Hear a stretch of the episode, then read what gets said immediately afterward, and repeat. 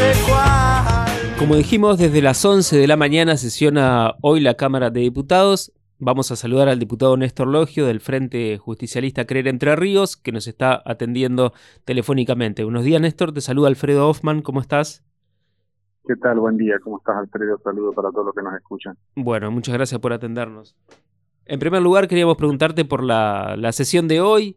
Sabemos que hay varios temas en, el orden del día, hay algunos que vienen ya con, media ascensión del Senado. Este, ¿Qué se espera para la sesión de hoy? Sí, bueno, es una sesión donde no hay temas así trascendentes, pero hay mucha actividad. Eh, en el orden del día hay cinco expedientes que tienen dictamen de comisiones que van a ser tratados. En realidad, dos de ellos eh, van a ser postergados para el tratamiento de la próxima sesión, que tienen que ver con el dictamen eh, de, de la comisión que yo presido, de Comercio, Producción e Industria, en relación a la modificación de la ley que establece el servicio de, inspección para las carnes. La, ley de carne es una ley muy vieja, es de los años 80, se está modificando, se, incorpora la participación de otras colegiaturas, además de los veterinarios, este, se incorpora la colegiatura de los ingenieros en alimentos y de los licenciados en bromatología, ambas instituciones muy prestigiosas de la Universidad Nacional de Entre Ríos, que tienen un claro protagonismo en todo lo que tiene que ver con la construcción de los alimentos. Este, bueno, faltan algunos detalles y así que por pedido del presidente del interbloque de Cambiemos, vamos a postergarlo 15 días al tratamiento. Sobre esto hubo una, una reunión con, con el Colegio de Veterinarios hace algunos días. Sí, efectivamente. El presidente de la Cámara, Ángel Giano, lo recibió, me pidió que lo acompañe. Nosotros tuvimos un intercambio de opiniones con el Colegio Veterinario. Ellos, por supuesto, defienden el interés de su colegiatura, como es natural. Para eso son los gremialistas de los veterinarios este, nosotros tenemos la responsabilidad de legislar para el bien común y en función del, beneficio de las mayorías. Así que escuchamos sus opiniones, hicimos algunas modificaciones al texto que vino de senadores. De hecho, la ley va a volver a senadores con algunas modificaciones, pero este eh, definitivamente nosotros estamos de acuerdo con que los ingenieros en alimentos y los bromatólogos participen del proceso cárnico a partir de la depostación de la red, ¿verdad? Todo lo que tiene que ver con, con, con la faena de los animales, el proyecto dice claramente exclusiva y excluyente la participación del, del, de la colegiatura de los veterinarios. Pero a partir de allí, de que el animal está depostado, cuando ya se empieza a trabajar con alimentos, propiamente dicho, este, los colegios de, eh, ingenieros en alimentos y, colegio de licenciaturas en bromatología van a tener su participación. Bien. Eh, estaba también mencionando algunos otros proyectos que estaban en el orden del día cuando te interrumpí. No, no, digo, los otros temas tienen que ver con el dictamen de la Comisión de Salud y un dictamen de la Comisión de Legislación General, este, pero no son temas así eh, trascendentes o que, digamos, de alguna manera van a, a, cambiar la vida de los entrerrianos en general. Este, pero bueno, corresponden en el tratamiento, como así también hay muchísimos proyectos eh, que tienen que ver con iniciativas de los legisladores y proyectos venidos en revisión de, del Senado, este, que son seis, este, esto van a pasar a comisión, por supuesto, para ser trabajados en las distintas comisiones. Bueno, por otro lado sabemos que hay otros proyectos que sobre, los cuales se está trabajando. Por ejemplo, hay uno sobre seguro de vida eh, para el personal del Estado, que es una modificación de la ley 3011. ¿Esto, ¿Se está trabajando sobre esto? efectivamente. Es un proyecto que venimos trabajando hace bastante tiempo con el equipo de, del contador Gustavo Labriol, el secretario de Hacienda del gobierno de Entre Ríos. Este, Sistema Solidario de Entre Ríos es una ley muy vieja, en el año 1987, si no, yo mal no recuerdo, este, y está absolutamente desactualizada. Así que estamos trabajando en ese proyecto para actualizar los mecanismos de funcionamiento del sistema solidario, eh, los montos de, de, ayuda para las familiares de las personas que fallecen, el, cuánto va a ser el aporte de los trabajadores, que en realidad es muy mínimo, el 3 por mil, pero cambian rotundamente los montos que van a percibir los beneficiarios, o sea, si fallece un activo es un monto determinado, si fallece un pasivo es un monto un poco menor, pero bueno, estamos poniendo en orden el funcionamiento de un, de un área del Estado que estaba absolutamente desactualizada. Es un trabajo que venimos haciendo hace dos meses y que ya está prácticamente terminado, así que supongo yo para la próxima sesión de la Cámara, en 15 días, va a tener eh, entrada al, proceso parlamentario. Muy bien. ¿Y hay otro proyecto también sobre ley de consorcios camineros? Bueno, este es un proyecto que vengo trabajando hace meses. Eh, que tiene que ver con la necesidad de mejorar el funcionamiento de los caminos terciarios. Ustedes saben que Entre Ríos tiene una red caminera de 27.000 kilómetros y de esos 27.000 kilómetros, 14.000 son caminos terciarios. Son caminos de tierra, algunos enripiados, y que requieren un permanente mantenimiento. Eh, nosotros estuvimos viendo en otras provincias cómo hacen para mantener esos caminos, vimos la experiencia del Chaco, vimos la experiencia de Córdoba, y en Córdoba nos encontramos con que hay 270 consorcios camineros funcionando y funcionan muy bien.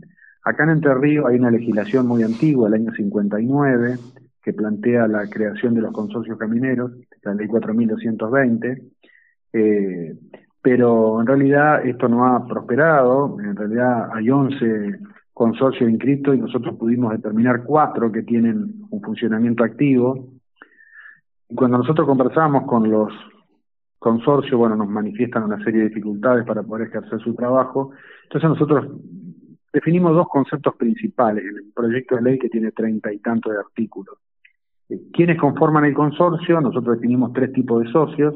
Los consorcistas activos, que son los vecinos que viven en la zona en la que se van a trabajar en el mantenimiento de los caminos, que a su vez establecemos un mínimo y un máximo de, kilómetros que debe tener el consorcio.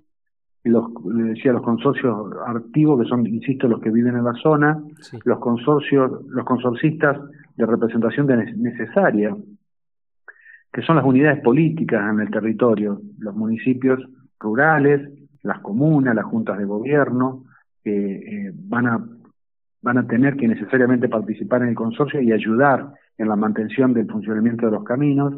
Y eh, el tercer grupo es los socios consorcistas adherentes, que son aquellos vecinos que tienen actividades económicas en la región, pero no viven ahí. Eso es muy común acá en Entre Ríos. Eh, gente que vive en la ciudad y que tiene, que tiene un campo, bueno, nosotros lo invitamos a través de la ley a que se involucren en la vida del consorcio. El otro tema trascendente tiene que ver con el financiamiento. Sí en los recursos de los consorcios, nosotros planteamos bueno, que Vialidad puede aportar para determinadas obras, que puede haber aportes privados, que el consorcio puede prestar servicios. Supongamos un vecino dice necesito que me ayuden a mejorar el ingreso a mi campo. Bueno, el consorcio podrá prestar ese servicio de manera onerosa, cobrando ese servicio, pero a su vez planteamos que el Fondo de Conservación Vial, que es la ley 9602, que establece que el 20% del inmobiliario rural debe ir al mantenimiento de los caminos, nosotros planteamos en esta ley que eso funcione como una especie de coparticipación, que no quede al arbitrio de vialidad provincial, sino que ingrese eh, en la recaudación y automáticamente se coparticipe a las zonales de vialidad y a los consorcios según la cantidad de kilómetros que tenga cada uno. En esto estamos trabajando este proyecto, estoy dialogando con todos los sectores productivos, lo he hecho con Federación Agraria, quien nos dio su beneplácito, su visto bueno, nos acompaña la idea, lo mismo Fedeco. Eh, ayer recibí la notificación de la Cámara de Exportadores Citrícola que nos acompaña también. Farer, eh, estuve reunidos con ellos, manifestaron no estar de acuerdo con esta iniciativa, por un sinfín de razones, algunas opiniones más duras que plantean que hay que privatizar vialidad, otras de índole política, pero bueno, no están de acuerdo, y estoy dialogando con el sector arrocero con el sector andanero y con eh, la FECIA, la Federación del Sitio de Entre Ríos, que representa a los que trabajan en la citricultura, pero hacia el mercado interno, no hacia la exportación, como es la Cámara de Exportadores. Así que en la medida que vayamos construyendo consenso con el sector privado, vamos a ir generando condiciones de pensar un esquema donde en otras provincias es absolutamente exitoso. Claro. Como para precisar nada más, eh, diputado, las funciones que cumpliría este, estos consorcios camineros? La función principal es el mantenimiento. Si vos sabes que, de acuerdo a las características de los suelos que tenemos en Entre Ríos, cada lluvia genera un problema bastante serio este, en la rotura de esos caminos. Entonces es indispensable que después de cada lluvia haya un mantenimiento inmediato, porque si nosotros no recuperamos rápidamente la traza vial, este, se va deteriorando con el tiempo y después ya requiere un nivel de inversión mucho más alto para poder recuperarla. Entonces estamos pensando en un mantenimiento permanente donde el consorcio esté muy activo a partir de eh, cualquier rotura que pueda haber, inmediatamente atacarla y resolverla. Por otro lado, el consorcio también podrá eh, pensar en pequeñas obras, supongamos una alcantarilla, eso, por supuesto, tiene que pedir autorización a Vialidad Provincial, que es la autoridad de aplicación. Los técnicos de Vialidad serán los que definen el tipo de obra que van a realizarse y el consorcio y Vialidad, este, ambos, eh, una vez acordada la obra, van a este, acometer ese trabajo con un financiamiento que en el caso de, de una obra, eh, la coparticipación de el sistema de pago es un 85% de responsabilidad de vialidad y un 15% de responsabilidad del consorcio. Es una ley, te decía, bastante extensa, donde hacemos un abordaje muy integral del problema de los caminos terciarios, pero que nos parece que, es imprescindible eh, tenerlo en cuenta porque, bueno, es muy extensa la red y está muy deteriorada. Y hace muchísimos años que nosotros escuchamos a los productores quejarse y hay que buscar eh, cuando no hay soluciones hay que buscar formas distintas para resolverlo. Claro. Digamos que Vialidad no estaría alcanzando a solucionar todos estos problemas en, todas las rutas, en todos los caminos de la, de la provincia y esta sería una, una alternativa para solucionar estos problemas.